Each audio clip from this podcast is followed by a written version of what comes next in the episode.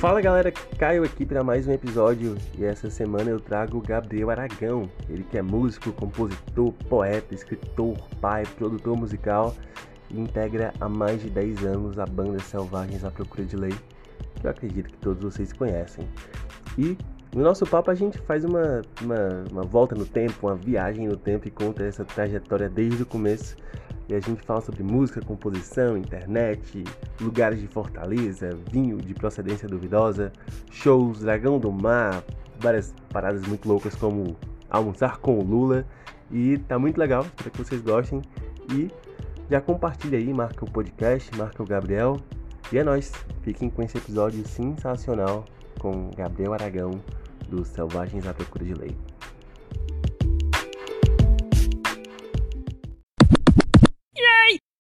Fala galera, começando mais um episódio aqui no podcast e hoje eu estou com um convidado ilustre. Estou um pouco nervoso, estou um pouco muito feliz, um pouco muito feliz. Estou com Gabriel Aragão, Selvagens à Procura de Lei. Ele que é poeta, escritor, compositor, músico, faz um monte de coisa, produtor também. E aí, Gabriel, como é que você tá? E aí, Caio, beleza, velho? Precisa ficar nervoso não, bicho. Tá tudo, tá tudo certo. Tamo em casa, velho. Show, tamo em casa, né? É, cara, a primeira pergunta para todo mundo, né, Ah. para contextualizar, acho difícil as pessoas não te conhecerem, mas para quem não te conhece, assim, cara, quem é o Gabriel? É, é uma pergunta de psicólogo ou uma pergunta de profissional, assim? Uma pergunta geral. Como é que quem é o Gabriel para quem não conhece? Paz, eu sou. Eu sou músico. Digo que eu sou músico porque eu vivo disso, né? Financeiramente, especialmente por isso, né? Tenho a minha carteirinha carimbada ali, Gabriel Aragão, músico. Mas eu sempre me vi desde cedo, não de um, de um, de um jeito bobo, pedante, né? Mas como artista mesmo, assim, do, mais no sentido de uma pessoa que, que usa a criatividade para criar coisas e vive dessa criatividade, né? E eu acho que por acaso me tornei músico, sacou? Mas eu sempre gostei de contar história, independente é, como fosse o meio da arte, né? Gostei muito de desenhar, gosto de, de escrever roteiro. Quando eu tô compondo para música também, eu, a primeira coisa que, que eu penso é o que, é que, eu tô, que história que eu tô contando, sabe? Como é que é esse começo, meio e fim ao longo da música. Eu, como produtor musical, também tento encontrar isso na obra de outros artistas e e é isso. Mas é, resumidamente, assim, se for para escolher assim, ah, sim, eu sou músico. é como as pessoas me conhecem, né? É, Gosto muito de escrever. Esse ano vou estar lançando meu primeiro livro de poesia. Acredito que em novembro devo sair.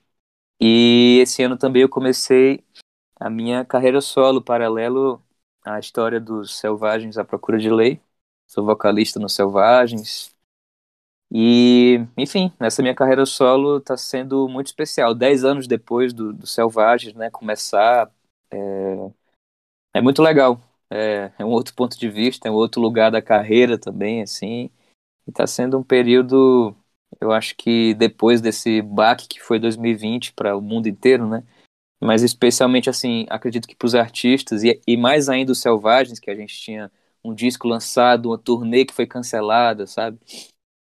É, eu acho que eu agora, nesse segundo semestre de 2021, estou colhendo um pouco os frutos é, de ter escrito um livro em 2020 para finalmente publicar agora, de ter escrito algumas canções para finalmente lançar agora também. E é isso, acho que eu falei até muito, né? a gente vai a gente vai pegar todos esses pontos da carreira solo, os pontos da poesia.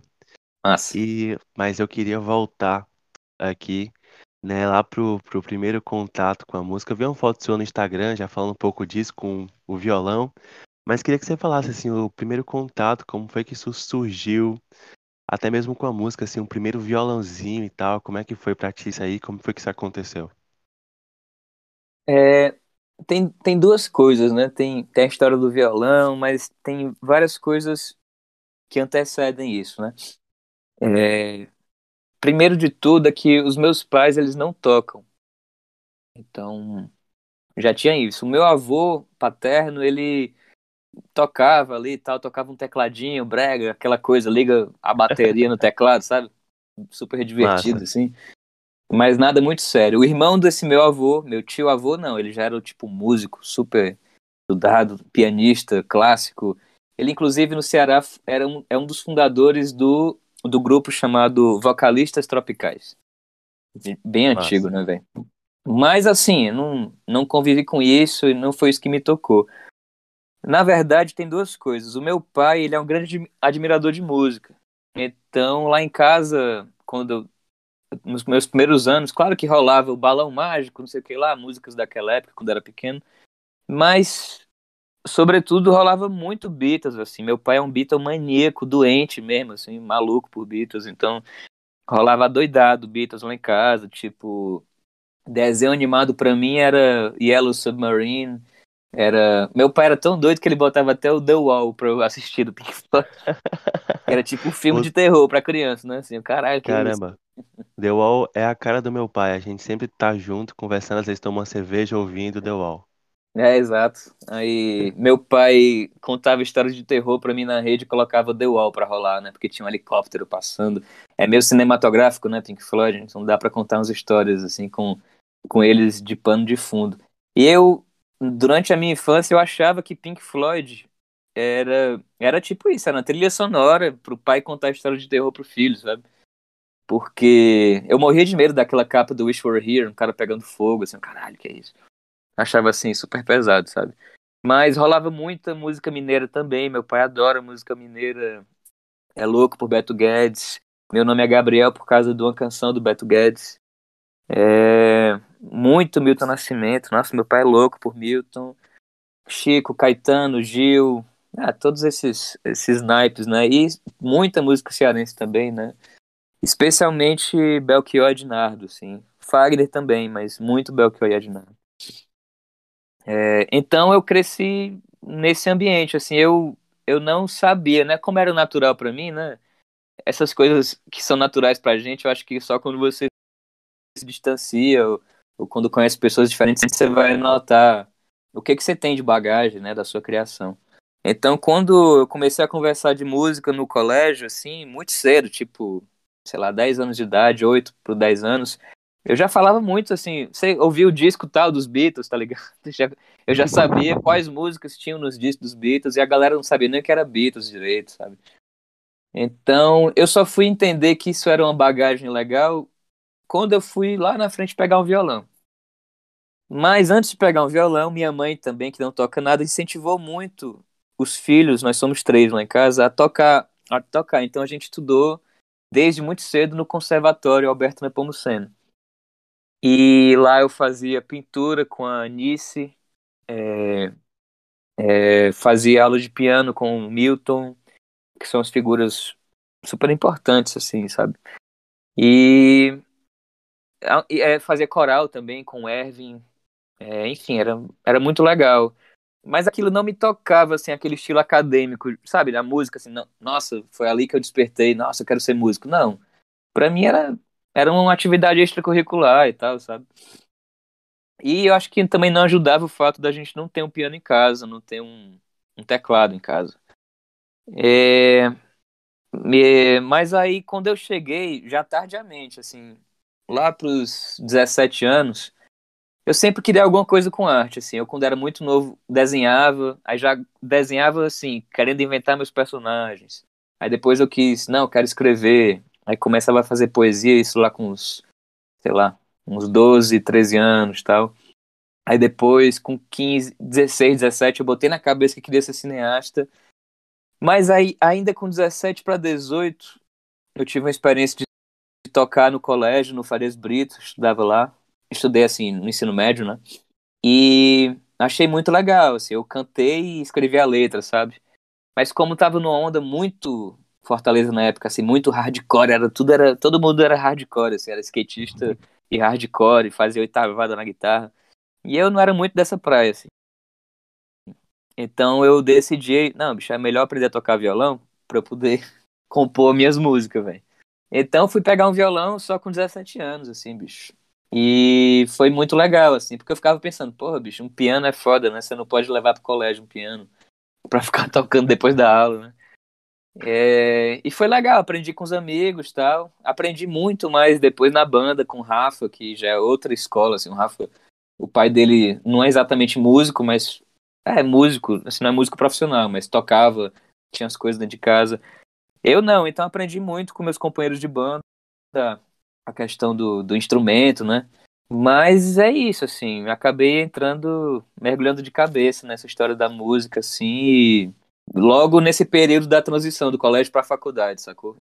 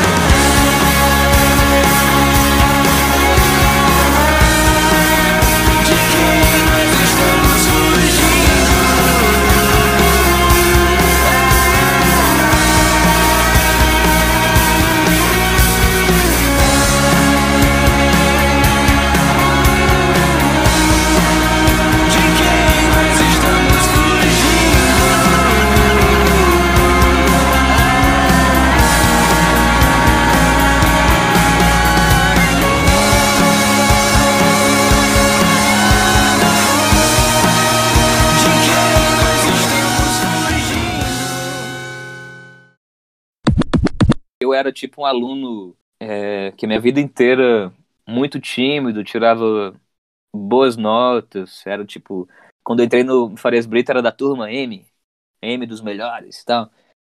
E aí a galera tinha expectativa grande, porque eu virasse um moleque de auditor, de, de outdoor, de outdoor do Farias Brito, assim, né? Ah, primeiro lugar não sei da ah, onde, essas coisas. É porque, porque a turma é M, por... né? É cultural lá. Você tá passando pela Dom Luiz ali, pra quem é de é. Fortaleza. Você tem Nossa. lá a galera todinha lá e tal. É, na época vários amigos meus estavam lá. Primeiro lugar, não sei aonde, do, do ITA, não sei o que. Essas conversas aí. E né, no teste vocacional que teve no segundo ano, era assim, metade da turma, medicina, depois engenharia, é, direito, né? No máximo, assim, um pouquinho arquitetura. E eu botei cinema. Vixe, aí foi foda.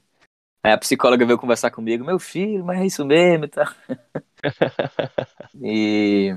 Mas assim, era isso mesmo. Acabei fazendo um curso de cinema também na Casa Amarela, que foi muito legal, abriu muito a minha cabeça, assim, pra contar história, é, roteiro e tal.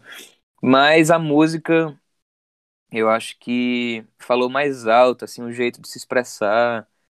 É, eu não fazia ideia, nunca sonhei com isso, sabe? Assim, ah, um sonho desde criança. Não, foi uma coisa assim, realmente do colégio para a faculdade, assim. E subir no palco era muito tímido, assim, nossa, eu nunca me imaginei em cima do palco fazendo show. Mas acabou que que aconteceu assim, né? E aí eu pensei nessa história dos putz, se eu for ter uma banda, como é que é o nome e tal, essa coisa de contar a história que eu gosto. Pensei nessa coisa, Selvagens, A Procura de Lei, antes mesmo de ter a banda, sabe? E aí fui conhecendo a galera, é, tocava com outros amigos da época do Farias Brito, tentando é, que o nome fosse Selvagem da Procura de Lei, mas ninguém gostava. e a gente não fazia show praticamente, né? A gente fez um show que quem abriu o show era uma banda do Caio e do Rafa. E aí logo depois, assim, isso foi no ano já de entre 2008 e 2009, a gente meio que assim, sai, sai um da banda, entra outro e tal, então acabou que já entrou o Rafa, que eu conheci no direito, eu fazia direito e jornalismo. Aí conheci o Rafa lá no direito, o Nicão era meu vizinho de prédio e tinha uma bateria que o ex-baterista que eu tocava, também amigo meu, Thiago, deixou lá no prédio.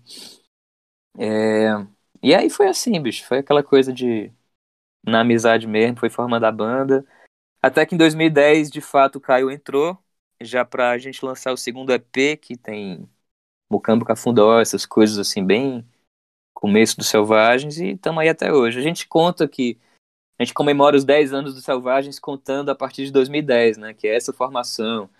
Mas é isso, né, bicho? Eu acho que acho que é isso mesmo. Assim, para mim, Selvagens ainda é muito mais antiga ainda, né? Mas a banda mesmo somos nós quatro, né? Então é, é isso. A gente tá o quê? 11 anos de banda, bicho, bizarro. Mas você lembra, você lembra assim, o primeiro ensaio que você foi, o primeiro show que você fez? Você, meu Deus, isso aqui dá pra ir? Ou tipo assim, caramba, tinha algum, tipo, tinha algum talento aqui, ou meu Deus, como é que eu, tipo, como é que você vê aquela história do, do começo assim? Era bom, você olha assim hoje com olhar mais de nostalgia ou olhar um pouco mais crítico, ou tipo assim, cara, já tinha talento desde aí. Eu acho que tinha muita vontade. Eu acho que isso isso vale vale ouro, né? Você ter vontade, você ter certeza do que você quer, embora aparentemente no, no estado atual, assim, você não seja esteja longe ainda de, de alcançar os seus objetivos, né? É, mas é como qualquer coisa na vida, né, bicho? Se o cara quer ser médico, ele, putz, vai sentar a bunda e estudar pra caramba pra ser médico. Se o cara quer ser esportista também, né? Vai treinar muito até participar da sua primeira corrida, depois dos seus primeiros campeonatos e, quiçá, sei lá, anos depois nas Olimpíadas, né? Vai. É, então, acho que é a mesma coisa com o artista, né? É, a questão é, você vai encarar esse desafio? Se você tem vontade de fazer isso? Eu acho que isso é o mais importante, sabe? Então, é claro que a gente escrevia muita música. É, a, a, grande maioria das músicas, como acho que é natural para todo, todo mundo, a gente nunca lançou, né? Porque as primeiras músicas são bem. É, é bem, bem, bem assim, você em cima de canções de pessoas que se admiram, né? Na época, Los Hermanos, então você fazia umas músicas meio mistureba de samba com rock, doido para ser Los Hermanos. Mas aí, claro que tem um ou outro ensaio que eu me lembro hoje que são importantes, tipo, tem um ensaio que a gente que eu tava mostrando pros meninos Doce Amargo, que eu acho que foi a primeira música que eu fiz que eu me orgulhei, assim, caralho, bicho, pode crer, velho. Porra, essa música tá legal, né? Do primeiro disco da gente, Aprendendo a Mentir. Eu acho que eu entendi ali é, como contar uma história, me colocar no lugar de outra pessoa e, sabe? Achei a letra legal e tal. Foi a primeira música que eu acho que eu tive orgulho mesmo. Então segure a mão de alguém e tente prender a minha respiração. Que você está fazendo? O que você está fazendo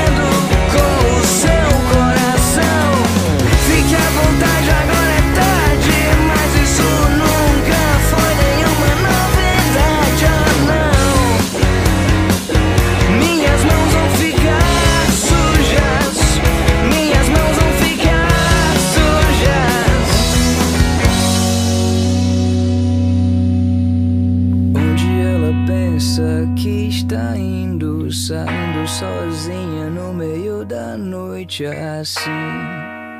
O mundo pode ser perigoso, eu sei. O mundo pode ser perigoso, eu não sei.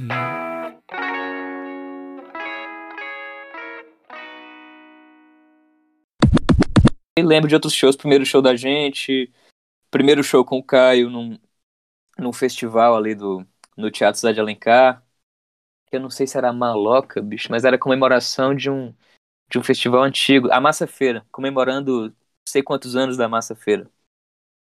É, não sei, tem várias coisas assim que eu me lembro, mas sobretudo dinheiro, né, bicho? É engraçado assim, quando não tem dinheiro, a relação é outra, né? Acho que tem uma canção do The Smiths que é o nome é Money Changes Everything, né? Dinheiro muda tudo. E é Aham. muito verdade isso, assim, bicho. É, é maluquice. Depois que começa a entrar dinheiro na banda, aí já vira outra coisa, né? A banda vira uma empresa, tal. Aí você tem que se Tem que- portar como um empresário, como um administrador, não sei o que lá. E outras coisas vão surgindo que, que é natural que surjam, né? É, mas eu acho que a nossa geração, nós somos o quê? Millennials? É, não sei. Mas acho que é. Os millennials, então, é, a gente a gente acumula todas essas funções, né? A gente faz tudo, assim, administra a carreira, cuida das redes sociais, faz, faz tudo, né? Já quando você vai falar com a galera mais antiga, assim, é, é diferente, né? A galera cuidava um pouquinho menos das canções, ah, um pouquinho menos das carreiras, assim, e talvez fica, focasse mais na criação, sacou? Enfim, mas cada geração tem a sua história, né? E falando em, em millennials, assim, aquela época, né? Uma época não tão antiga assim, mas a gente deu um salto muito grande, principalmente em tecnologia. nos últimos 10 anos. Como é que tu vê esse, esse contraste temporal de, de começar uma banda antigamente, começar uma banda hoje em dia, assim? Hoje em dia é um pouco mais fácil ou, ou não? Como é que tu vê esse contraste de tempo entre começar uma banda do zero naquela época e começar uma banda do zero hoje? É... Não sei, bicho. Não sei exatamente. Eu produzi os meninos é, em 2019, que o nome deles era Um Minuto para Meia-Noite. Bem pegadas selvagens no começo. Eles são de Recife. E lançaram agora o EP que eu produzi, bem bonito. O nome do EP se chama Entre Sonhos. E. É assim, eu acho que foi a galera mais nova, assim, que eu tive contato recente, assim, sacou? E não sei, eu acho que tá. Acho que é tudo muito parecido do jeito que a gente começou, sabe? Eu me vejo muito neles também, assim. Eu acho que o que muda mais, assim, você tá perguntando com relação a ensaios, essa coisa. Eu achei, putz, a mesma coisa, sacou? A mesma Ah. coisa. Mesmas figuras, donas de estúdio que você marca no ensaio, não sei o que lá. É, Eu acho que o que é diferente é que, cara, na época que a gente tava começando e tinha o primeiro EP, ou as primeiras demos, a gente colocava no MySpace, brother. E se não era o MySpace, era aquele trama virtual. Aí você ficava naquela competição desgraçada entre as bandas pra ver quem era mais escutado, quem tinha os MP3 mais baixados. E assim, é, depois assim, a gente lança o primeiro disco, a gente é contratado pela Universal Music, lança é, um disco e alguns singles. Hum, mas assim, todas as reuniões que eu participava na Universal, lá no Rio de Janeiro, os caras sempre tinham cobrança muito grande pra gente vender CD, velho. Isso em 2013, 2014, tá ligado? Assim, nossa, galera, tá vendendo pouco CD, bicho, em Fortaleza. Que é isso? São de Fortaleza. E eu ficava abismado, assim, porque eu já tava notando que. Eu já notava, né, que aquilo não era como as pessoas da minha geração consumiam música. Eu já, já entendia que a galera era da internet, com essa cabeça de MySpace, tá, não sei o que lá. Mas os caras que eram da gravadora não não estavam nessa página, estavam muito preocupados com venda de CD físico, tá ligado? E eu já entendia que vender CD era uma coisa assim, ah, aqui no show eu vou vender, assim, mas não, não, é, não é essa mídia que as pessoas vão ouvir a minha música. Nossa, se não comprar o CD eu não escuto. E a galera da gravadora não entendia isso na época. E em 2013 a gente foi pro lançamento do Spotify em São Paulo. E foi o mesmo ano que acabou a MTV em São Paulo, na, naquela antigo, no edifício da antiga TV Tupi e tal, né, clássico da MTV, né, anos dourados, com os DJs ali pra cima e pra baixo, não sei o que lá, e, e as bandas ali por perto nascendo, o NX0 acho que foi a última banda que nasceu por ali, para aquela redondeza, e era uma coisa muito especial, né, porque tinha o VMB, talvez muito especial pra música independente, alternativa, rock desse país. É, Aquela galera assim com, com descolada, assim, um fundo verde atrás, tipo, agora com Uhum. vocês o clipe tal, cara, lembro disso, era É, era muito Enfim. legal. Era muito legal. E tinha a premiação no final do ano, né? No, no VMB. A gente participou do último que teve, o VMB de 2012. É, e era, era, acho que era tão importante aquilo ali, bicho. Era uma celebração, todo mundo se conhecia. Era um jeito de todo mundo em Sampa se trombar, sabe? E aí, aí tem ainda o prêmio Multishow, mas, cara, o prêmio Multishow já é mais elitizado, aquela coisa assim, com uma certa distância, né, do que que tá rolando é, de uma maneira geral na música brasileira, né, apesar de ser o prêmio da música brasileira. Mas, mas é, sei lá, os tempos mudaram muito, assim. A gente chegando em São Paulo foi uma coisa louca, assim, 2013, 2014, sabe? Então, de repente, acabou tudo e o que existe é. De repente, bicho, nesse período 2013, 2014, eu não sei se. a Universal começou. Teve uma moda das gravadoras, não sei se foi exatamente a Universal, mas as gravadoras do Brasil de, de contratarem uns artistas meme, assim, sabe? Eu ficava assim, caralho, que merda é essa, bicho? Tipo, eu lembro da notícia que contrataram. Você lembra do. Pela nossa alegria, um meme Nossa, super antigo, assim. Aí eu lembro um assim, lá. é, foram contratados pra gravar o primeiro disco. Eu, Como, como assim, bicho? O que, que tem a ver? Tá ligado? Eu aqui Então, acho- ralando e os caras fazendo sucesso Não, com meme. É, o... não, não é nem o... o errado não é nem eles, é... é a gravadora mesmo, apostar em coisas desse tipo, né? Tipo, querendo dinheiro fácil, né, na verdade, né? Porque no fim das contas é isso, né? O capitalismo é ganhar dinheiro. Então, então é isso. É tanto que quando a gente vai lançar o Praieiro, nosso terceiro disco, a gente tinha a oportunidade de lançar com a Universal, mas eu, como eu, eu andava muito por lá no Rio, porque a Cláudia morava lá na época, é, eu notei que eles já não estavam com toda essa atenção pra gente. E eles foram muito legais com a gente no segundo disco. Foi muito legal. Tem nada a reclamar da Universal, não. É, pelo contrário. Mas assim, no terceiro disco já mudou muito. Acho que mudou o presidente, mudou um bocado de gente. Mudou o direcionamento. Aí eu, não, bicho, vamos ficar independente mesmo. Aí a gente lançou pra ele independente e estamos independentes até hoje.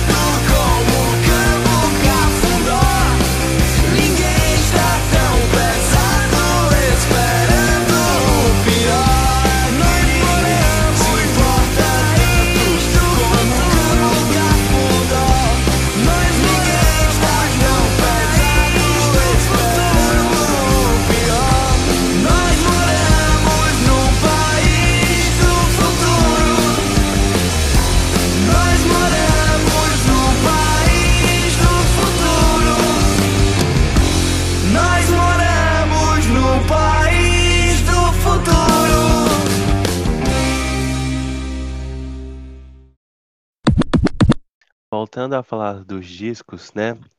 É, não sei se quando você chegou em São Paulo, você já, já tinha, tinha lançado o segundo disco. Mas sobre o primeiro disco, em 2011, né? É, a gente falou sobre esses processos de estúdio e tudo mais. Mas como é que foi soltar ou aprender na mentir, assim, pro mundão, assim, pô, pô, tá pronto aqui, nosso CD, assim. Como é que tu e os meninos viram isso, assim, de, meu Deus, a gente tem aqui esse CD e vamos Vamos soltar e como foi que a galera recebeu isso tudo? É, Aprender a Mentir tá fazendo 10 anos esse ano, né? E foi assim, a gente tava. Já tinha gravado dois EPs, né? E o segundo EP, ele, ele já tem metade do disco do Aprender a Mentir, tá no segundo EP da gente. Mas foi um EP que a gente meio que lançou, mas não lançou, mas não lançou, sabe? A gente lançou, mas tinha um outro baixista, era o Rodrigão. Aí o Rodrigão, ele tava numa fase não muito legal, assim, então a gente já tava bem distante, assim. E as linhas de baixo estavam muito ruins. O primeiro EP, quem regravou a linha de baixo foi o Moisés, que, que produziu o primeiro EP da gente, o Talvez. E nesse segundo EP a gente ficou assim, nossa, bicho, a gente lançou, mas quase sem querer lançar, sabe? E lançar naquela época era subir no MySpace, talvez, uma coisa desse tipo, né? Sei lá, vender o CDzinho físico no show. É... Então era mais assim, a gente tocando as canções, né? E aí o Caio logo depois entra na banda, né? Então a gente pensa assim, cara, vamos pegar essas músicas, gravar mais umas cinco canções e é o nosso primeiro disco. Aí o Caio regrava os baixos dessas músicas. Pô, beleza, então. E assim foi feito, a gente em janeiro de 2011 vai para Recife, a gente grava lá, também produzido pelo Yuri Freiberger, que fez o primeiro EP, da, o segundo EP. É... E, cara, a gente depois que esse disco tá pronto, a gente começa a trabalhar mais pesado, né, junto com o Yuri. E a gente contrata assessoria de imprensa lá de, daqui de São Paulo, que na época se chama era Inker. Acho que a Inker ainda tá por aí. Mas a Inker foi fenomenal com a gente, assim, era era a Fabi e a Nath. E elas foram demais, assim, porque tinha umas coisas assim, bicho, a gente ainda morava em Fortaleza e esporadicamente ia para São Paulo. Foi a primeira vez que a gente foi para São Paulo foi para lançar o disco. Em julho, algum dia de julho aí de de 2011, no Gig Rock Festival. Aí tocou lá Johnny Hooker começando a gente, vivendo do ócio, uma galera assim, velho. É... E aí, sei lá, a gente mandava os CDs para as rádios do Ceará, por exemplo, nada. Aí quando a gente contrata a assessoria de imprensa de São Paulo e a assessoria de imprensa de São Paulo, que era conhecidinha, tava na moda, manda para as mesmas rádios de Fortaleza, um cara até tweetou: Olha só essa banda cearense com indicações paulistas. Caralho, como assim? Com indicações paulistas, né? É tipo. Como é que é o nome? Síndrome de, de vira-lata, que chama? É isso mesmo, né? É, o selo de aprovação, porque os paulistas estão ouvindo. É, nossa, meu Deus. Ai, e é Deus. isso, assim, é, isso, eu acho que isso vale pra. Mas assim, eu acho que não é uma coisa exclusiva daqui, né? Eu acho que isso vale pra tudo, num contexto até mundial, né? É, talvez eu indo lá pra fora os gringos pagando um pau, eu acho que o Brasil, de maneira geral, nossa, bicho, pode crer. O cara é bom mesmo, é fera mesmo. E talvez de maneira geral, pra quem, sei lá, é norte-americano ali, estadunidense e, e mora no interior, mas bomba em Nova York, é, as pessoas veem com outros olhos. Nossa, mas Nova York, os caras compraram ali o cara, deve ser foda mesmo. E eu acho que isso é uma coisa, não passando a, a mão assim, mas acho que é algo natural do ser humano, né? Não deveria ser, mas é algo que deve acontecer pra todo mundo. Não é algo exclusivo do Brasil, isso que eu quero dizer.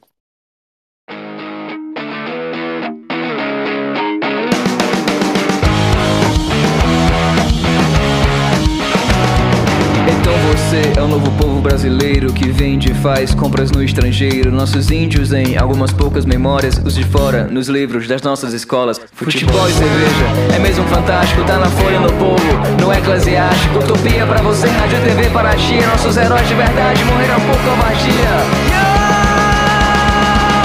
Porque eu sou brasileiro, meu ano só começa quando passa fevereiro.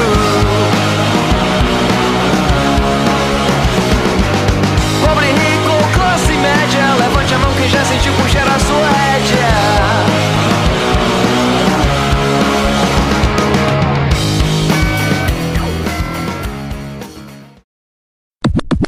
No segundo álbum, você ele vem com uma pegada um, que é, vem com o título da banda, né?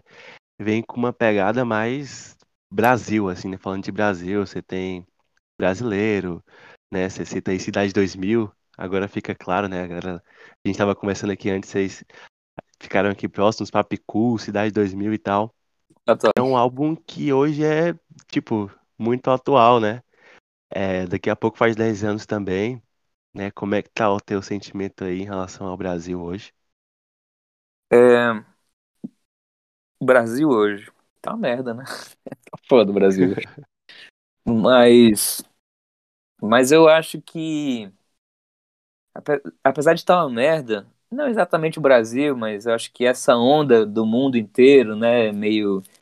Essa onda que puxa pra trás, né? O avanço da humanidade, de uma maneira geral, né? O, o progresso para todas as áreas, né? Para as artes, mas especialmente pro lado social, né? Então, é aquela coisa dos ricos ficando ricos, dos, dos bilionários indo é, indo pro espaço e a galera Uhum. morrendo de fome ainda, essa loucura toda. Eu acho que o Brasil não é isso que, que tá aí hoje, né? Não é porque a gente tem esse governo de merda que o Brasil é isso. Não, o Brasil não é isso. O Brasil é muito mais do que isso, né? É porque é, comprou-se esse discurso, né? Que, que você pode entender de várias maneiras, né? Teve muita coisa da mídia, né? Nossa, a mídia ajudou muito, né? Teve, tem aquela postagem clássica do Estadão, né? Uma escolha difícil. Como assim, bicho? Uma escolha difícil. É, a própria Folha de São Paulo, a favor do impeachment da Dilma, num, numa carta da do- dos editores na época. Então, de uma maneira geral, assim, dá, dá para se entender por que, que as pessoas compraram essa ideia, né? Quando eu digo as pessoas, assim, é, é quem, quem deveria votar em governos progressistas, assim, no sentido, talvez, das, das classes, classe média, as, as classes mais pobres também. Mas talvez também tenha um meia-culpa, sei lá, de. é, que eu acho que até quem, quem fala muito bem é o, é o Mano Brown também, né? Quando tá tipo aquela cena ali, tem o Caetano, tem o Mano Brown, assim, eles estão vendo já o resultado das eleições de 2018, e o Mano Brown, meu amigo, ele bota pra fuder. E aí diz assim, meu irmão, é, se a gente, a gente aqui se afastou da quebrada, se afastou do povo, vai pagar o preço. E é verdade, né? É verdade. Então, existem muitos fatores, é muito complexo, não é? Não, não existe uma resposta simples, né, pro buraco que a gente se meteu. Mas eu eu acho uma loucura. Apesar disso, não acho que não acho que o Brasil é isso, não acho que o Brasil são essas pessoas de de verde que roubaram verde e amarelo da gente, estão nas ruas falando bocados de asneira assim. Eu acho que o Brasil é, ele é a cultura, né? O Brasil é a arte. E é difícil, né? Porque esse governo é um governo anti-artista, né? Um governo que o, o, secretário teve um secretário fez discurso nazista. É bizarro, né, velho? Mas, mas eu acho que o legado do Brasil para o mundo, assim, tá beleza. O que é o Brasil para o mundo? É, o Brasil para o mundo é a nossa cultura, bicho. É a literatura, é a música, é a dança, é o humor, é, é a nossa cultura, né? De uma maneira geral. O que, que significa cultura? Mas é isso. Assim como, sei lá, a Índia, qual o legado da Índia para o mundo? É a espiritualidade, é a meditação. É... Então, é assim que eu vejo o Brasil, assim, sabe? Perfeito. Cara, é, tinha um discurso antes, principalmente na, na época né, da, das eleições de 2018, é. e aí alguma, alguns artistas que eu vi, eles, eles, eu vi antes, bem antes, uma, uma palestra né, sobre como bombar na internet. Hum. E aí falava que era meio, meio, cara, e, e o cara falava assim, pô, é, é meio, é, assim, sendo bem direto, é meio hum. burro. Você se posicionar politicamente, porque quando você se posiciona politicamente, você divide o seu público. Sim. E aí tem gente que vai, sei lá, talvez o objetivo não seja esse, no, no, numa visão mais capitalista de venda musical, né? Uma visão mais de música comercial. É, ficou impossível manter essa ideia porque você tem ali o, o seu sua questão política bem declarada, né? Você Sim. se importa com isso? A galera apoia mais? Você sofre muito hate com isso ou não? É, eu sofri bastante em 2018. Bastante. É, inclusive de amigos, assim, amigos pessoais daqui de São Paulo, né? Os, os meus amigos paulistanos, assim, alguns amigos paulistanos. É, e criou-se muito, muito ódio, né, bicho, ao PT, né, essa coisa clássica, essa resposta barata que é os problemas do Brasil é o PT, porque o PT roubou tudo, isso aqui lá, essa bobagem. E na minha família, a, gente, a minha família é bem de esquerda, assim, sabe? Tem pessoas bem, bem de esquerda, tipo que na época foram para Curitiba visitar o Lula em frente lá, sabe, a PF. E uhum. tem outras pessoas que são de esquerda, mas também são mais moderadas, assim, tipo, meu pai, eu acho que é mais assim, sabe? Meu pai já foi filiado ao PT, é, a gente morava é, em Quixadá, por exemplo, em 94 Lula passou por lá, então eu lembro, assim, meu pai trabalhava na prefeitura, e a gente teve na varanda, a gente almoçou com Lula, tá? Uma viagem, assim. Sério? Mas. Sim. Sério? Você almoçou com Lula? Caramba, velho. Almocei, eu. Ah, eu o Lula ficou brincando comigo, eu criança, né? Sei lá, quando eu tinha 6, 5 anos, talvez. Lula brincando, eu perguntei por que, que ele não tinha o dedo. Meu Deus. Aí ele fez a brincadeira, Deus. ele fez a brincadeira do dedo, do dedo, assim, sabe? Aquela mágica do dedo. Ah, porque não sei o que lá, e fez aquela história do dedo. Mas eu lembro que ele fez muito bem feito. Eu, Caralho, que é isso, velho? Cara, tá tirando, botando o dedo. É, Caramba. Mas assim, apesar disso, a gente nunca deixou meu, meus pais nunca deixaram de fazer críticas, né? E a gente sempre conviveu com pessoas diferentes, assim, pessoas que não não gostavam do Lula, assim, necessariamente, né? Votavam no, sei lá, no PSDB, sei lá, esse tipo de coisa. E Pode crer. E eu acho que isso me fez muito bem, assim, ainda mais você pensando hoje na época das redes sociais, né? Que eu vejo essa parte da família que talvez seja mais à esquerda, não sei. As redes sociais influenciam que a gente só convive né, o algoritmo aí, só conviva com com o que a gente que a gente pensa também, né? Então você fica nessa bolha maluca. E eu gosto que o, de, de, do fato de nós quatro dos selvagens a gente pensa diferente. Acho que a gente tem boa parte do, do, do espectro político assim dentro da banda, sabe? Então isso é uma coisa legal. Por outro lado, tem muita coisa que eu gostaria de dizer que em canções mais politizadas, com mais crítica social, que que às vezes eu não sinto assim, assim, sabe? Essa, essa coisa de soltar com a banda, cara, mas eu vou estar tá cantando uma coisa que outro brother nem pensa, sabe? Então, daí também vem essa, essa vontade de fazer uma carreira solo, por exemplo, de, de eu poder fazer isso numa boa, né? É a minha carreira solo, é a minha verdade. Sei lá, eu acho que até me perdi no que, que a gente estava conversando. Não, foi, foi perfeito, perfeito, perfeito. É, e até surgiu o link, né, sobre questão de internet e o álbum, né, o brasileiro, ele tá aí hoje, eu conferi, com uhum. 2.3 milhões de views no YouTube. E aí a internet tem essa função, né, de, de aproximar, é, a galera ver. Como é que tu vê brasileiro nesse contexto todo? Que teve uma época que, meu Deus, bombou demais. E a internet, como é que tu tá vendo isso? Te aproximou de muita gente, assim, qual a importância que tu dá para a internet no, no teu trabalho hoje em dia? É, a internet é tudo, né, velho? A gente a gente só conta com a internet, né? Não dá para contar com os antigos os antigos meios, né, de mídia e tal que que a galera dos anos 80, 90, talvez até começo dos anos 2000 puderam contar, assim. É, a gente pegou já um outra, uma outra história. Então, tudo que a gente conta é a internet, né? É o YouTube, é o hoje o Instagram, mas acredito que já já o TikTok, sei lá. E não sei, acho que é isso. A, é a ferramenta que a gente tem, né?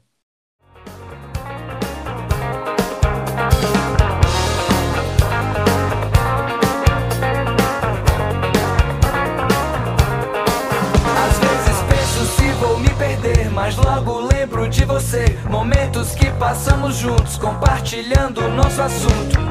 Apesar de sentir medo, talvez porque você conheça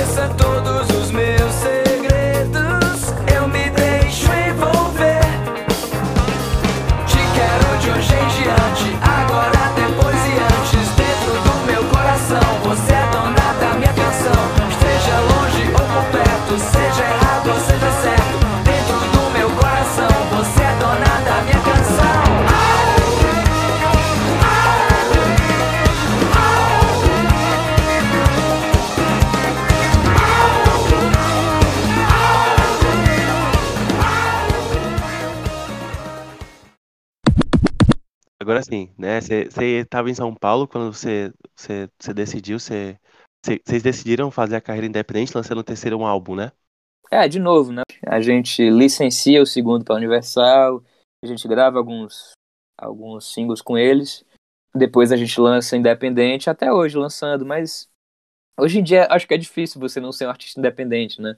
Porque, por exemplo, as distribuidoras e os selos hoje em dia fazem quase o papel da gravadora, né? Então, sei lá.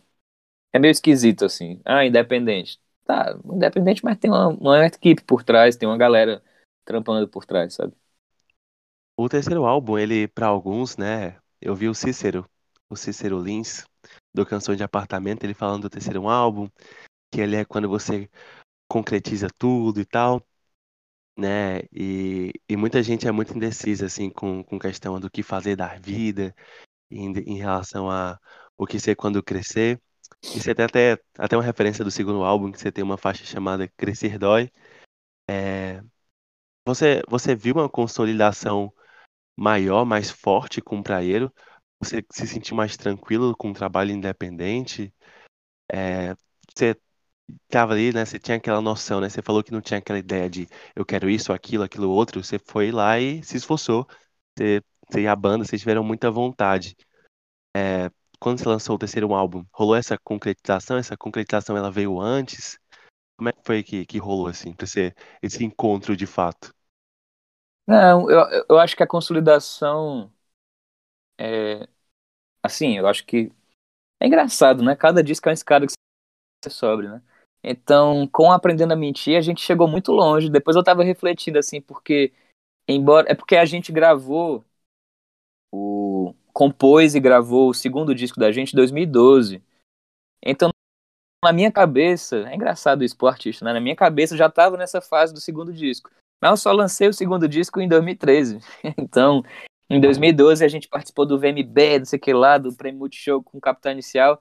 Mas isso é tudo fruto do Aprender na Mentira, não tem nada a ver com o segundo disco. Eu, internamente, já tava, já tava, já tava em outras, sabe? Já tava em outras canções, assim. Mas o público não, né? Então, com o segundo disco, eu acho que foi uma consolidação grande, assim, da gente, porra, de, ir de vez para São Paulo, brasileiro, de chegar, assim, chegamos ao nível nacional. Eu acho que a gente pode dizer isso no segundo disco. Não, pode crer, a gente chegou no nível, somos uma banda nacional, fazemos uma turnê nacional com o segundo disco. Mas o terceiro realmente consolidou, eu acho que o terceiro consolidou essa coisa do segundo, sabe? Tipo, foi a maior turnê que a gente fez, foi com o Praieiro. Seria com o Paraíso Portátil, mas veio a pandemia. mas o Praieiro, realmente, a gente fez uma turnê maluca, assim, bicho, assim, sinistro. Eu acho que, tipo assim, Tarde Livre chegou muito longe, né? A gente, mesmo independente, foi uma fase muito boa também, que embora a gente tenha saído da Universal, a gente é, a gente começou a trabalhar com uma galera muito legal de Fortaleza, né? A galera da Multi Entretenimento, que agenciava basicamente um outro artista do Ceará, que era de forró, sabe? E a gente era a banda de rock lá. Então, era a primeira banda, assim, que eles pegavam. Talvez, acho que é a única banda que eles pegaram até hoje. A gente já não tá mais junto, assim, mas continuamos amigos e tal. E foi muito legal, assim, porque a gente. É, eu acho que a gente cresceu muito em Fortaleza em pouco tempo, foi isso. Tipo, com o segundo disco a gente foi pro Lollapalooza e a gente fez, fez tudo, assim, sabe? Quase tudo. Mas com, com o Praieiro a gente, sei lá, foi tocar na Argentina, a gente fez o Réveillon de Fortaleza, o aniversário de Fortaleza, o Carnaval de Fortaleza, tocamos no Lollapalooza de novo, apesar de não ser exatamente o Praieiro, né, já era tipo saindo do Praieiro, porque era tipo gravando só dela, singles depois do disco, né, singles avulsos. Mas ainda com esse mesmo gás da turnê do Praieiro, sacou? Enfim, eu acho que sim. Eu acho que a gente é, cresceu bem. É tipo, como é que chama quando você faz um pão e, ou um bolo, que você bota o fermento, né? Acho que foi essa fase da fermentação da banda aí. Foi tipo isso, né? Só não quero que você me mantenha hipnotizado.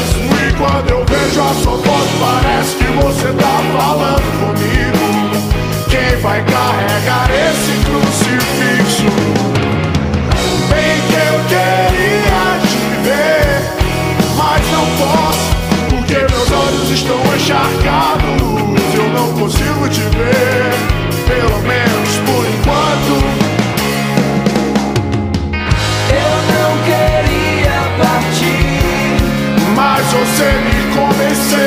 Eu não queria Eu não partir. queria partir, mas você me convenceu. Cara, e aí veio o Paraíso Portátil, e aí vocês lançam um álbum e vem Antes a do Paraíso pandemia. tem um DVD ainda, né? É, o foi também- DVD do, do Dragão do Mar. É, foi Cara. muito. Foi um período muito legal também, velho. E aquilo, aquilo assim, eu tava vendo é, hoje, de madrugada, assim. É, deve ter dado. As câmeras são muito bem focadas, tudo é muito. Ele pega tudo, pega a galera. Tem uma câmera ali que te dá a noção de como se eu estivesse ali no show mesmo, assim, lá embaixo vendo vocês, né? De mixagem de som, masterização, não sei se tem masterização pra DVD, mas tipo, Tem, a tem. captação, a captação total, assim. E ali a- as faixas né? Aquele, o DVD que tem ali cerca de, de uma hora e dez por aí.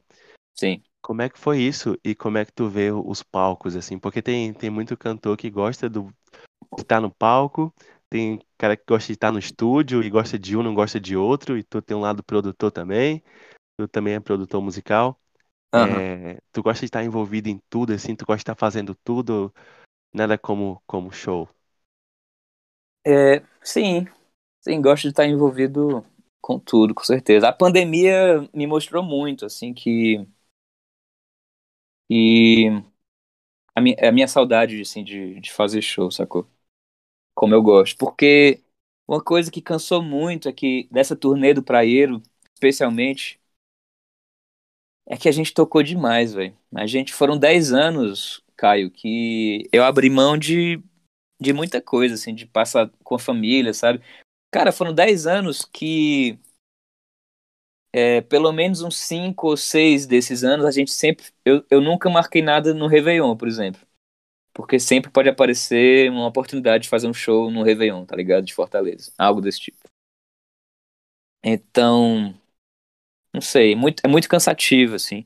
E agora que a gente tá em outra fase, agora eu sou pai, os meninos estão em Fortaleza, eu estou em São Paulo, shows dos Selvagens vão ser não vão ser tão comuns quanto foi na época do Praieiro, que a gente tocava, meu amigo, todo, tudo que era canto, assim. Mas vão ser shows, acho que a gente vai fazer shows maiores e, e pontuais, tá ligado? Daqui pra frente. Vai ser tipo isso. Não vai mais ficar fazendo essas turnê maluca que a gente fazia. Cara, que eu ficava quase um mês longe de casa, assim, era bizarro, assim. É, maluquice mesmo. Sim. Mas eu gosto de tudo, eu gosto da parte do estúdio, do show, com certeza. Esse DVD foi bizarro, assim, velho. Foi muito, foi muito bem feito. Produzido pelo Paul, a gente ensaiou durante, sei lá, uns 10, 12 dias de ensaio. E, tipo, ensaio era, tipo, tocando o show duas, três vezes, assim, sabe? Bizarro, assim, bicho. Então a gente Caramba. subiu no palco já, é, já, tipo, decorado, assim, velho. Tipo, teatro mesmo, sacou? tipo assim, aqui eu vou falar. É, e como é uma gravação ao vivo, então você não. Você tem que tocar tudo, ó. Faz o último acorde, plá. Deixa tudo ficar em silêncio, beleza. Aí nessa parte aqui o Gabriel fala, na outra o Nicão, o Rafa, o cara.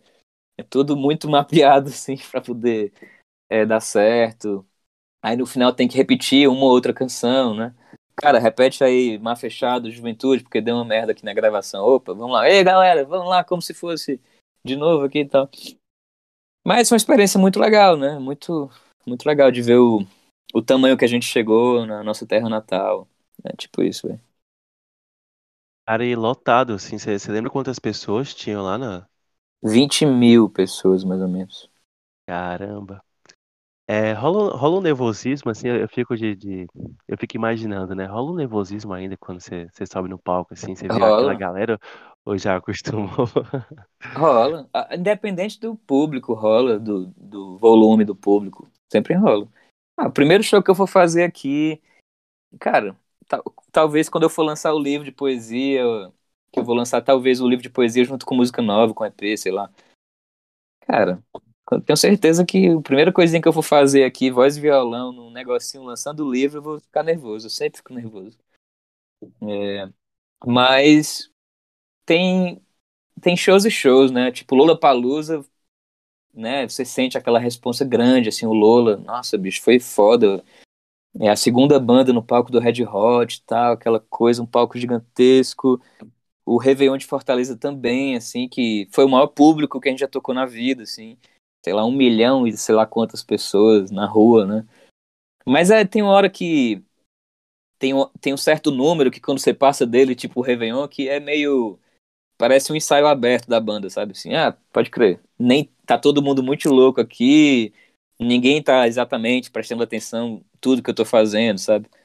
A banda vira quase uma trilha sonora pra doideira do Réveillon, assim. É tipo isso. velho. Com certeza. Com Então é, é diferente fazer um show menor, que tá todo mundo ali vendo você tocar e tal. É, enfim, é, tem shows e shows, né, velho?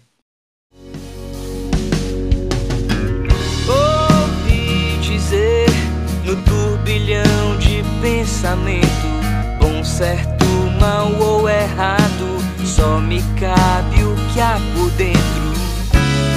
Se do início ao fim não dá pra me separar de mim, me deixa ser como eu me quero. O mundo dá voltas, então eu te espero.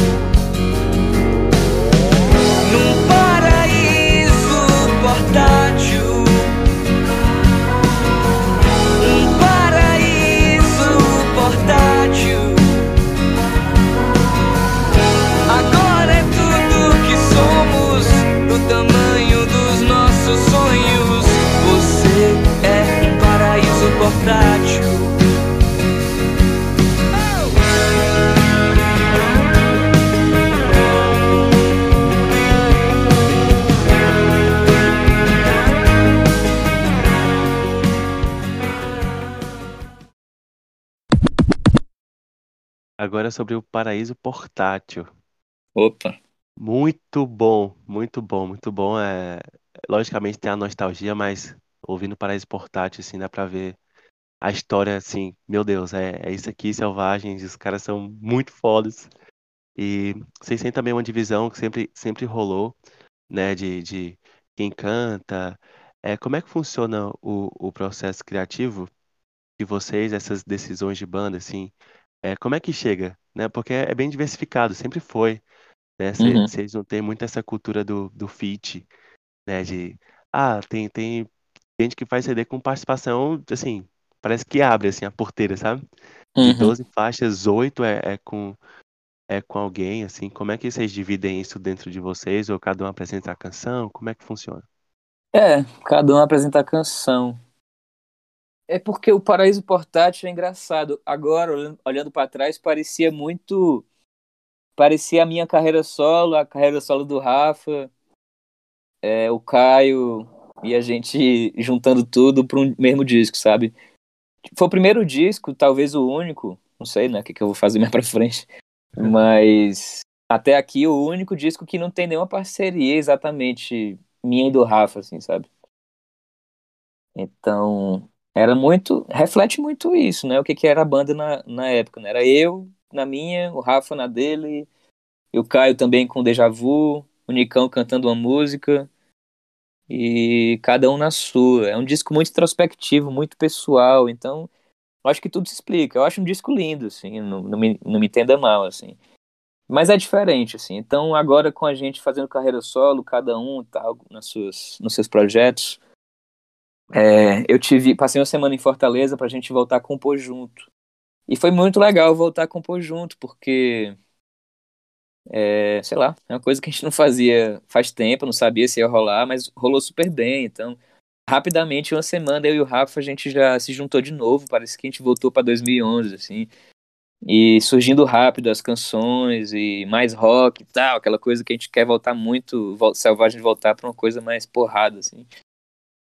E rolando super bem. Então é fácil hoje dividir a minha cabeça o que, que é carreira solo e o que, que é Selvagens. Aqui e acolá eu componho uma canção que, pô, isso aqui não é pra minha carreira solo, isso aqui é pro Selvagens. E eu tô indo muito na intuição mesmo, assim, sabe? Acho que o Rafa também é tipo isso.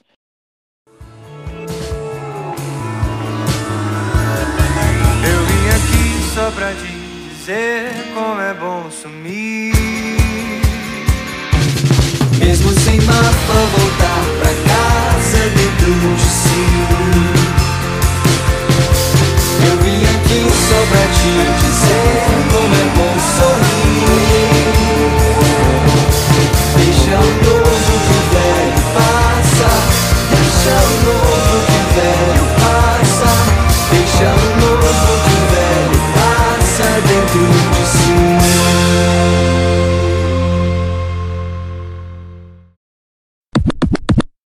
lançaram recentemente uma música com Scalene, Gustavo Bertoni.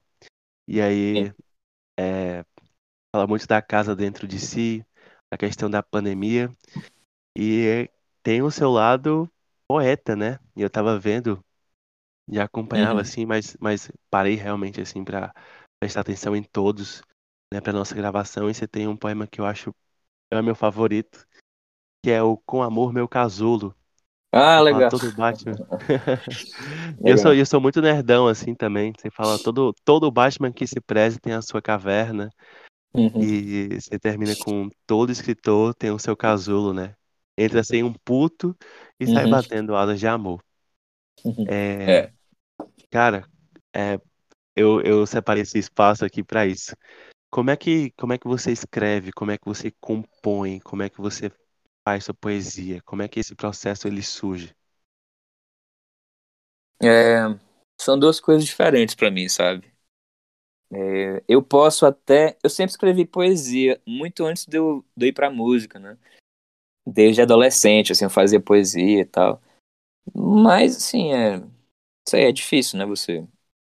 Pelo menos pra mim, a música veio, atropelou tudo, assim, lá, sou músico. Mas continuei fazendo poesia ao longo dos anos. Em certos períodos com mais seriedade, assim, e uma, constância maior, né? Tipo, em 2011, depois que a gente gravou Aprendendo a Mentir, eu tive um. é, porque a gente gravou em 2010 até, né? Compôs, assim e tal. Então, depois que você escreve um disco, meio que você tá. Continua compondo, mas não com aquela voracidade e, sei lá, fazendo show, né? Então, tive um período de muita composição, assim, em 2011, até o final do ano, assim. É, depois pulo, assim, para 2018, também muita poesia e falando sobre política. E agora, mais recentemente, em 2020 para 2021, né? Especialmente 2020. Fiquei muito frustrado, assim, com esses planos da gente jogado por água abaixo aí da turnê, do disco, mas. É, sei lá. Foi super importante para voltar a sentar para fazer poesia, a ler, a consumir poesia e tal. 24 horas, assim. A só pensar em poesia, né? Eu mal compus, assim, eu acho, 2020. Compus, assim, pontualmente. Tô compondo mais agora, em 2021, e não escrevendo tanta poesia, assim, porque eu fechei o livro, assim, ah, beleza, agora eu preciso voltar a ser compositor. Mas aqui acolá eu roubo um, um verso ou outro de algo que eu escrevi, de poesia, né? Pra uma letra de música. Mas é muito diferente se escrever poesia e letra de música. São lugares bem diferentes. Tipo assim, eu nunca escrevi uma letra e musiquei isso. Nossa, eu vou musicar isso aqui. Talvez uma ou duas vezes, mas é muito pouco, né? Uma ou duas vezes. Assim, eu fiz isso com brasileiro, assim, que eu escrevi um bocado de letra, mas depois eu fui tentando encaixar, pegando, sabe, super editado. Não é exatamente uma poesia, vou musicar essa poesia, não posso mexer na letra, sacou? Então, não sei, é diferente. Pra mim, quando eu tô compondo, surge ao mesmo tempo letra e música. O que eu penso antes é o que, que eu quero dizer, qual é o tema, que história que eu tô contando, tipo isso. Senhor Coronel foi assim, eu pensei na ideia do Senhor Coronel e só fui escrever três, quatro anos depois, sabe? Tipo isso. Eu não sou desse mundo também, do Paraíso Portátil. É, mas é isso. Massa. É, eu queria falar sobre o projeto Madalena. Opa, Você tá com roteiro, né? Você pega toda essa, essa carga ainda. Você, você, você- Só tem uma pergunta aqui que me surgiu. Você, você lê bastante, cara? Como é que. Eu vi que você colocou até agora mesmo algum, alguns livros nos stories. É, sim. você, você lê muito? Você, você lê o quê? Porque você, você compõe, aí você é poeta, entendeu? Você tem uma, uma carga lírica muito, muito forte, né? Que é que você dá umas dicas aí, assim? Você lê o quê? Eu, eu gosto muito de ler, mas eu ainda acho que eu leio pouco. Eu queria ler mais, assim, velho. Queria ler mais, assim, sabe? Eu fiquei numa época morando com a banda que eu lia muita biografia, aí enchi o saco de biografia. Caralho, não quero mais ver biografia, velho. Aí voltei a ler umas ficções. É, ano passado eu li muita poesia, muita, muita poesia, assim. É, tava terminando de ler o, a coletânea do Chacal, que é um poeta, os poetas marginais dos anos 80, 70, 80. Fantástico, Chacal, lá do Rio de Janeiro. É, mas, sei lá, tomei coragem pra ler no ano passado também Stephen King, que eu nunca li, sempre tive medo, assim, putz, não vou ler isso não, velho. Mas eu li um livro fantástico dele que se chama Sobre, Sobre a Escrita. Maravilhoso, assim, que ele obviamente fala de escritor para escritor, mas acho que serve para qualquer tipo de artista, né, metaforicamente, assim. E também um pouco de biografia dele, assim, né, conta ali a história dele, a relação dele com a escrita. Achei fantástico, assim, nossa, preciso ler Stephen King, velho. E aí peguei para ler alguns livros de contos dele, é, Escuridão Total Sem Estrelas, que é um, de alguns anos atrás aí. Li também é, Misery, eu não sei como é que é em português, acho que é Louca Obsessão o nome. Nossa, bizarro esse livro, velho. E que é, que é maravilhoso também, esse livro não sei se você conhece esse livro, né? Tem um filme também. A atriz até ganhou o Oscar na época. Mas é uma metáfora, assim. É um escritor que tá indo. Os personagens dele é sempre ele, né? Tipo, é um escritor de história de terror. ele, ele tá indo entregar o livro dele no pra editora, na época, né? Imprimiu todinho. O livro novo dele tá indo entregar pra editora. E esse livro dele é, é, é, porque ele é tipo um escritor que é tipo um. Ele tem tipo um Harry Potter, sabe? Uma série que todo mundo. Ah, que é editora que vende pra caramba, não sei o que lá. Mas ele nunca se achou um escritor sério, então ele escreve o primeiro livro sério dele sobre um, um cubano, livro de, sabe, meio, meio policial, meio. meio. poderoso chefão, assim. Ele, pô, meu primeiro livro sério. Aí vai entregar pra editora.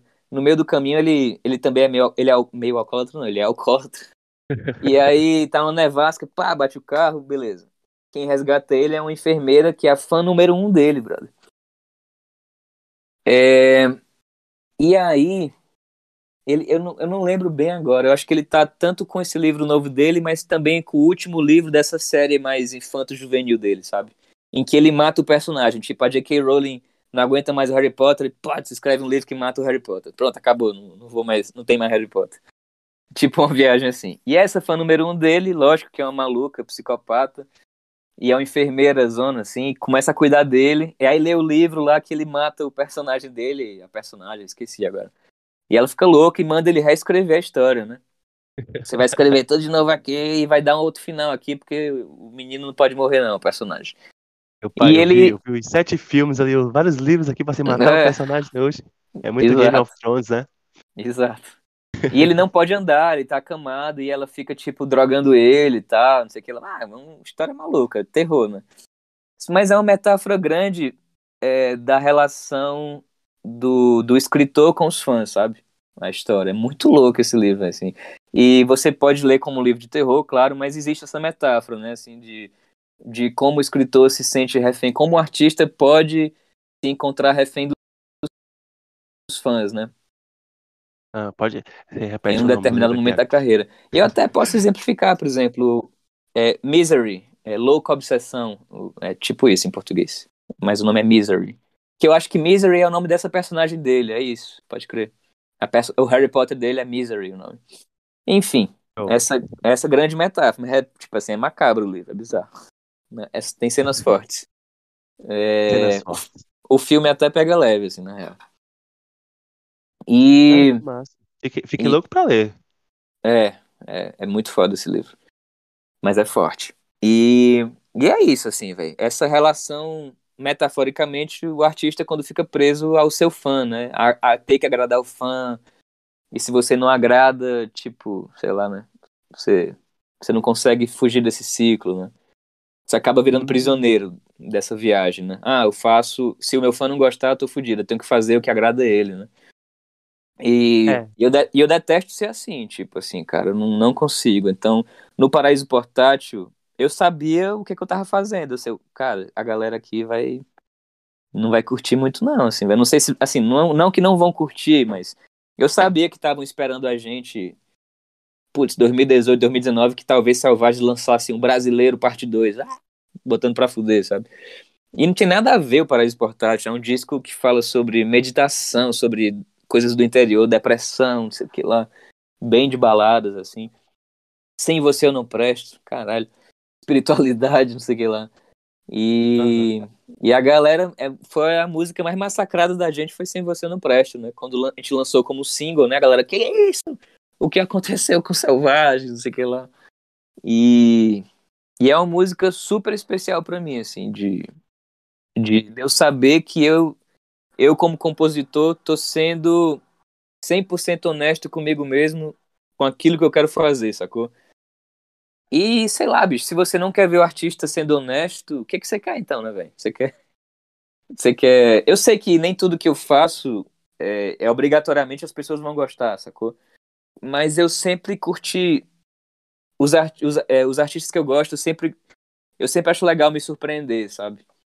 Eu sempre acho legal quando eles vão para um lugar que eu não tô imaginando, assim, caralho, bicho, que viagem, não, não tinha imaginado isso. Tipo o Arctic Monkeys no último disco, por exemplo. Um super diferentão, né? Assim, caralho, o que, que é isso, velho? Eu também não. Eu não acho que é o melhor disco deles, mas eu. Eu acho muito legal que eles tenham feito, entendeu? Que eles. Que eles. Assim, ah, cara, vamos fazer um.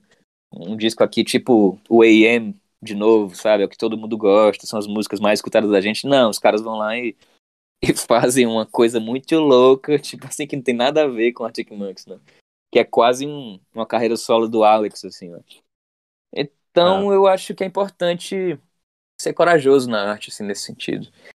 E sobre o roteiro de Madalena, putz, o Daniel, que é o desenhista, ele, eu fui aluno dele de, de desenho, né? Ele tem um curso muito legal no Del Passeio, aí em Fortaleza curso de desenho, de quadri... história dos quadrinhos e tal. E como eu falei no começo da entrevista da gente, eu, eu quando era moleque, queria ser desenhista, né? É, e adoro, continuo gostando de desenhar e tal, mas é, sei lá.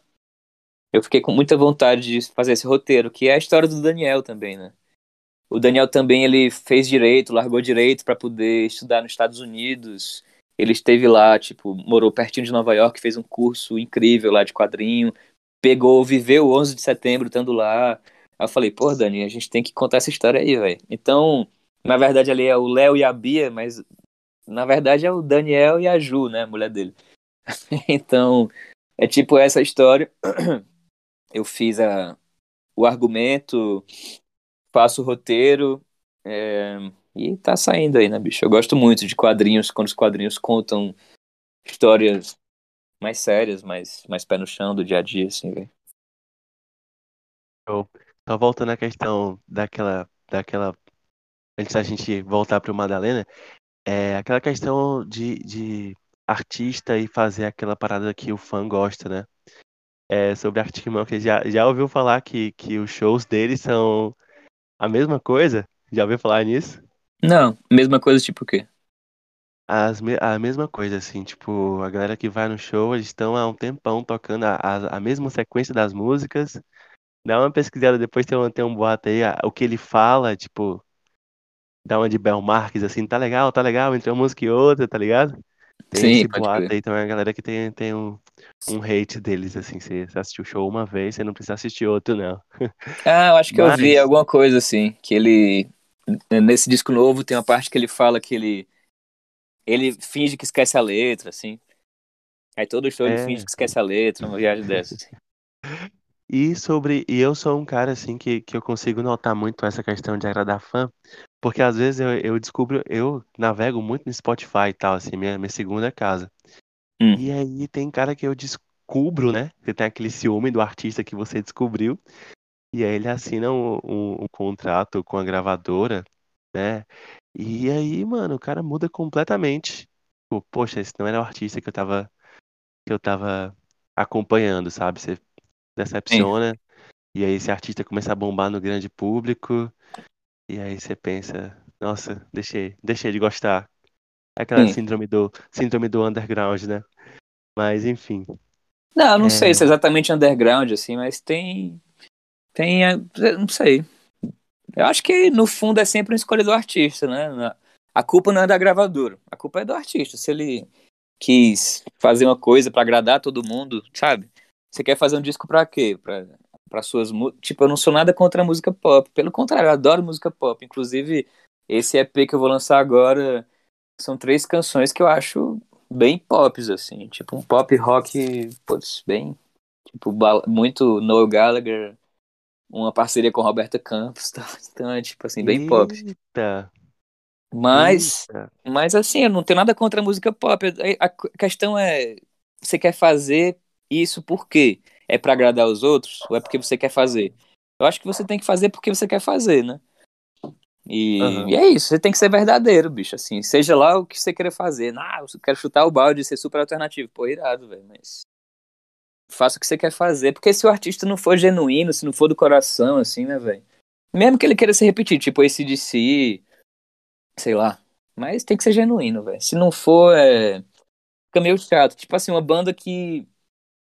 Não é que eu desgoste, assim, mas que eu adorava que depois, assim, ah, cara, não consigo mais ouvir a Coldplay, por exemplo. Assim, não, não consigo, assim, sabe? Eu gosto de uma coisa ou outra, eu escuto todos os discos. Inclusive o último disco, aliás, eles lançaram um agora esse ano, né?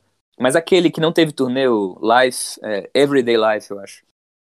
Eu achei maravilhoso, achei uma das melhores coisas que o Coldplay fez nos últimos anos. Assim, porra, bicho, finalmente um descasso, assim, velho. Sem se, sem se preocupar exatamente com o single que vai bombar nas rádios, sabe? Eu senti que, de repente, os caras ficaram muito nessa onda, assim, de ter que. Assim, cara, eu, eu não gravo um disco se não tiver um single que vá tocar exaustivamente na rádio. Uma sensação disso, assim, sabe? A partir do Viva La Vida, Paradise e tal. Acho que do esse depois do Viva La Vida, assim. Eles ficaram muito, muito popão, assim, sabe? Chiclete. E E. eles, eles lançaram um trailer do álbum, você viu no Spotify? Ele pegou todas as músicas ali, fez um compilado, é uma faixa de uns 4 minutos com todas as, as músicas Não. do disco. Não, não vi, não. Eu achei que fosse até um single, eu comecei a. No, no cearense mesmo. Que diabo é isso aqui? Quando eu, depois eu fui entender que eram as 12 músicas passando, assim, sabe? Caralho. Mas eu gostei das referências aí. E eu queria saber um pouco mais da carreira solo e do EP que tá vindo aí, cara. Tem, tem um negocinho aí pra nós aqui. Exclusivo, exclusivo. É, é um EP que eu tô. Tô terminando agora os últimos ajustes, assim. Eu vou gravar ainda uma linha de guitarra. É, tô vendo se eu consigo gravar mais uma canção, porque o conceito dele tem uma música que eu tenho assim prontinha pra ele, assim, sabe, velho? Mas são músicas que eu fiz. É óbvio, né? Tá todo mundo fazendo coisa sobre a pandemia. Ah, grande novidade. Mas não é exatamente sobre a pandemia. Tipo, tem uma canção que eu fiz quando o Boechat morreu, o, o jornalista, né? Eu gostava muito dele, assim, escutava demais aqui em São Paulo. E é da época do Paraíso Portátil, inclusive, essa canção. Eu acho que vai ser o primeiro single, já gravei o clipe também. É... Tô vendo ainda quando eu vou lançar. Mas são músicas que falam de luto. Acho que fala muito dessa coisa do luto, fala do ponto de vista de quem ficou, de quem partiu. Também tem outras canções, tipo a minha que eu fiz com a Roberta. É, eu sinto que ela fala muito sobre. Cara, tem muita gente separando, né, velho? Bizarro. É, muito, muitos casais separando. Eu vi muita gente, amigos ou pessoas que eu sigo, assim, separando recentemente.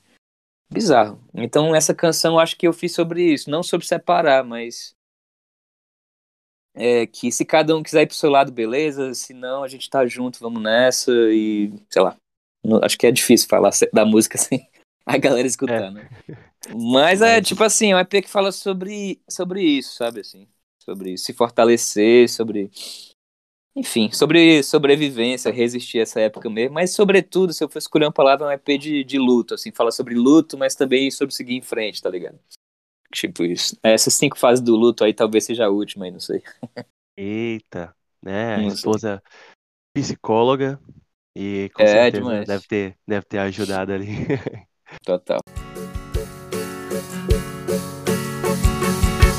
Dá licença só por um instante, um minuto do seu dia a dia, um parêntese, uma ponte no centro dessa correria. Venho do jeito que eu posso, inconsequente, pouco lógico. Não queria estar causando, mas assim mesmo eu vou levando. Você errar que ao menos sirva pra acertar. Até um passo em falso, se é pra frente, não te deixa mais no mesmo lugar. Seja de alegria se for pra chorar. Entre seus nervos de aço, abre um espaço pro amor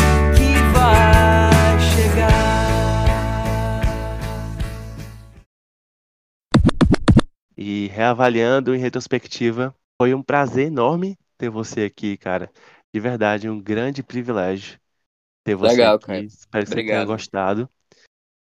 E para finalizar, é, tem, tem um pequeno, um pequeno quadro aqui que chama Perguntas Secretas. Porque às Hum. vezes eu tenho que mandar o roteiro para as pessoas, só que eu não mando as perguntas secretas.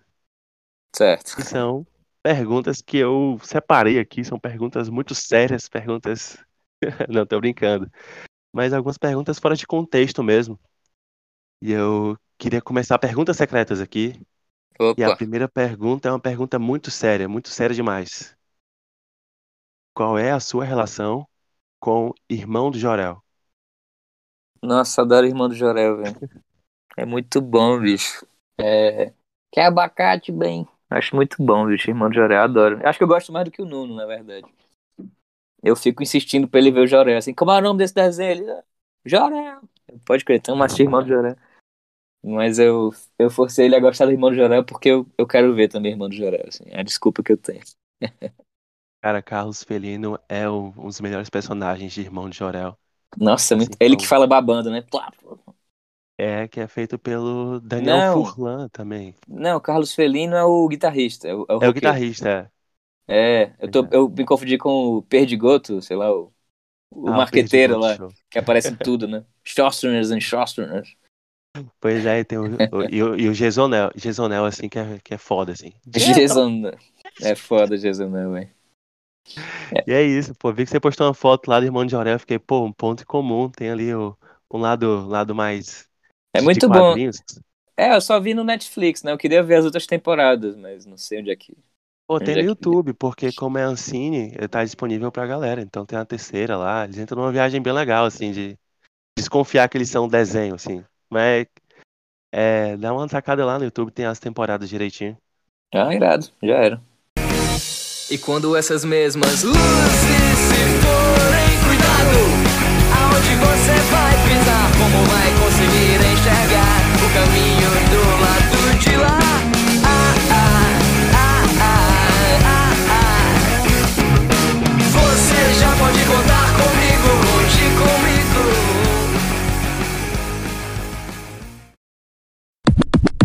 A segunda pergunta Hum. é. Enfim, o Nicolas, falando aqui do- dos companheiros de banda, o Nicolas Hum. falou que, que um dos um dos, dos pontos principais de vocês, assim, dos Selvagens, era que vocês nunca tinham feito cover, né? E esse era um Uhum. ponto muito importante para quem quer começar uma banda e para quem quer ali criar uma identidade, né? Uhum. É, isso foi o conselho do Nicolas sobre iniciar uma banda, iniciar uma carreira. Não faça cover, ele deixou claro assim. É, mas qual seria o teu conselho para quem tá querendo começar artisticamente agora? Porque o Selvagens influencia muita gente. Muita gente surgiu, com certeza deve se ligar de muita gente que chegou. Pô, vocês são inspiração e tal.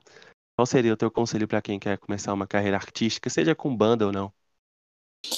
É, eu eu acho assim que, que, claro, óbvio, né? Você mergulhar na composição, você mas isso é uma coisa pro resto da vida, pro resto da carreira, né, velho? Você achar a sua voz. A gente tá sempre e você é psicólogo, você sabe disso, né, velho? A gente tá sempre mudando, então a gente tá sempre é, nesse autoconhecimento infinito, ad eterno, né, até a gente morrer.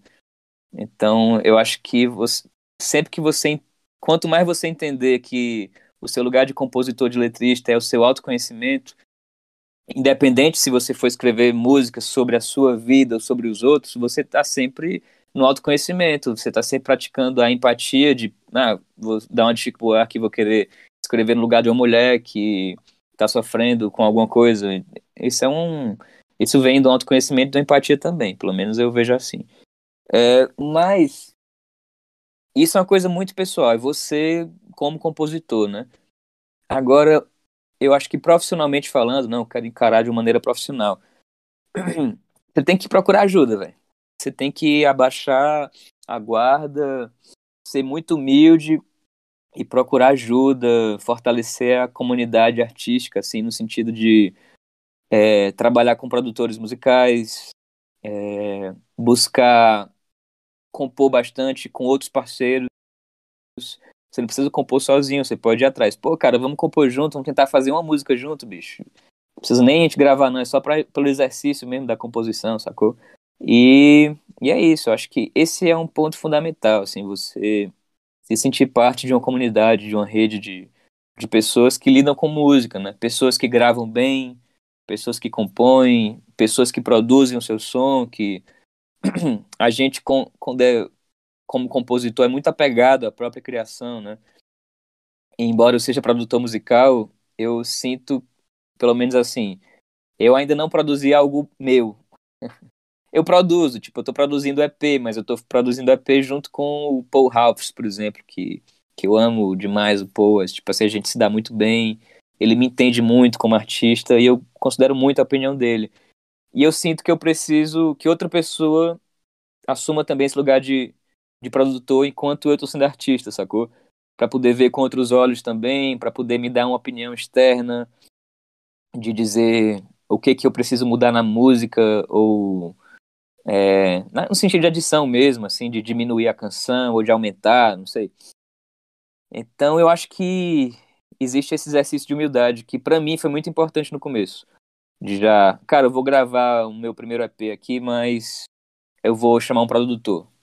E tipo assim, isso mudou a minha vida, assim, velho, de, de, de produtor a produtor e entendendo que função é essa, como é que faz. e de e de ter alguém para ele ajudar mesmo a editar as ideias, sacou? Menino de rua, cidade 2000 Somos a praia do futuro do Brasil. Menino de rua, cidade 2000 Somos a praia do futuro do Brasil.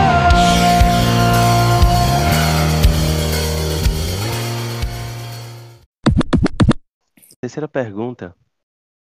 É, essa é uma pergunta um pouco mais para nós do, do público, né? É, mas assim, existe uma, uma geração de jovens adultos, adolescentes, assim, cearenses, hum. que com certeza para eles, assim, se você não viu um show de selvagens, você não viveu direito.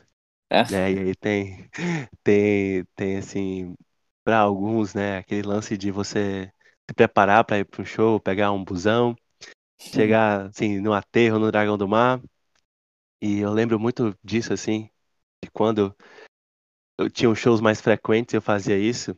E aí eu comprava um, um entre aspas, vinho de procedência duvidosa e ficava assistindo o show, assim, tá ligado? Ouvindo, ouvindo vocês e vendo e tal. Uhum. E essa galera de, de 14, 23 anos, assim, tipo, pô, velho, você não fez isso. Se você que tá ouvindo, você não fez isso, você tá vivendo errado. E eu queria saber, cara, se você tivesse ali seus 16, 18 anos, né, e fosse sair de casa para ver um show de alguém, lá no aterro, com seus amigos, cara, que artista seria esse? Ah, mas eu fiz muito isso, pô. Fez? É, fiz isso demais, esses vinhos de qualidade duvidosa e tudo mais. pacote completo ali quando tinha o Rei hey Ho. Eu vi o Claudinho, Claudio Mendes tocar demais ali no Rei hey Ho ali o Arthur Menezes, que tá na gringa hoje em dia também. É, artistas maiores, assim, eu vi muito Los Hermanos, muito assim, né? Mas eu vi, tipo, alguns shows na época do Ventura, na época do 4, carreira solo do, do Camelo também, é, sei lá. E vi muita coisa assim, bicho. Será Music quando rolava, né, bicho? Putz, era muito irado Será Music. E do jeito que, que dava pra ir e tal. Sei lá. Eu acho, eu acho que isso é. é muito legal. Eu não sei como é que tá o dragão hoje em dia, né? A galera tá meio detonado, assim.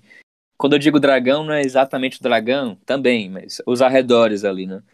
Eu vi que uhum. com o tempo foi meio que evaporando ali as casas de shows, né? Que era grande, assim. Tinha uma época que você andava ali as ruas todas, né? E tinha. Todo, todo canto tinha uma casinha de show, assim. Era muito legal, assim, bicho. Uma grande movimentação ali, a galera ficava na rua e tudo mais. Acho que hoje isso tá Assim, talvez pelo fato da principal casa de show ter fechado, não sei se volta, uhum. mas sempre tinha um movimento musical muito legal ali. Quem, quem nunca tomou um chopp naquele outro canto lá? É, né? exato. E massa, velho, que massa. Pô, Ceará Music. Pô, velho, Ceará Music era grande, hein? Era muito legal, velho.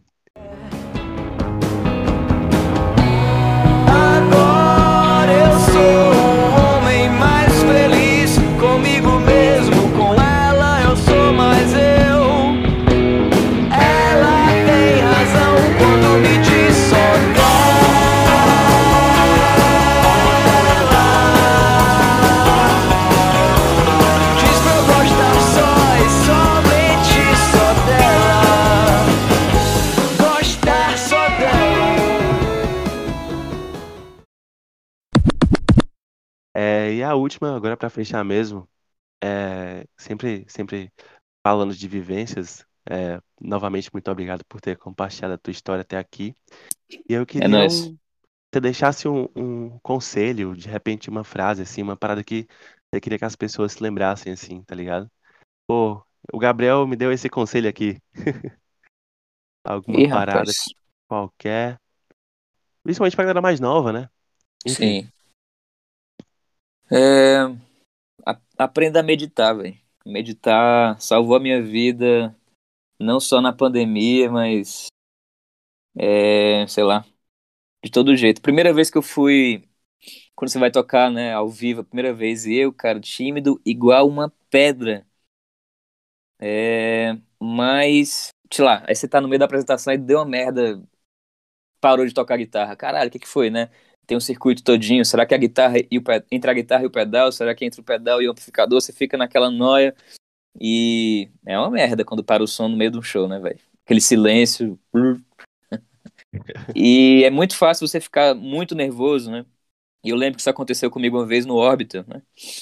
E instintivamente o que eu fiz foi eu inspirei bem fundo e e assim que eu soltei o ar, eu sei lá, bicho, na hora assim, é um cabo daquele pedal ali, bicho. Eu fui lá, pluf, liguei, acabou, voltou aqui o show. Então, é, essa respiração consciente é uma coisa maluca que, que chega no acidente, às vezes, de um jeito muito marqueteiro e, e bobo, né? Tipo mindfulness, não sei o que lá, essas coisas assim, de coach. Mas é uma verdade e uma sabedoria muito, muito antiga da humanidade, né? Tipo, pode, pode botar mil anos antes de Jesus aí.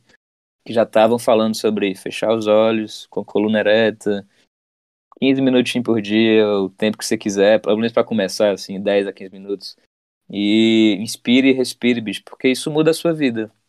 Isso é saúde mental, vai lhe ajudar a seguir bem o dia. Isso não é, é religião, você não precisa ser religioso para isso, mas você pode ser um ateu e ter espiritualidade. Eu acho que meditação é isso. Show. Gabriel, muito obrigado de verdade pela oportunidade. Muito legal você estar compartilhando sua vivência, falando do seu projeto, participando do meu projeto. Queria te agradecer demais, demais, demais. Espero que você tenha gostado. Valeuzão, de verdade. Gostei valeu muito, verdade. Pô, gostei muito. Vamos nessa. Quando tiver pronto aí, me avisa aí pra eu soltar pra turma também. Gabriel Aragão, Selvagens da Procura de Lei. Vão lá, sigam ele no Instagram. Vão lá e, enfim, escutem os sons e em breve trabalhe o novo som dele. Valeuzão, Gabriel. Valeu, cara. Abraço. Tamo junto. Eu só queria estar aí. Eu só queria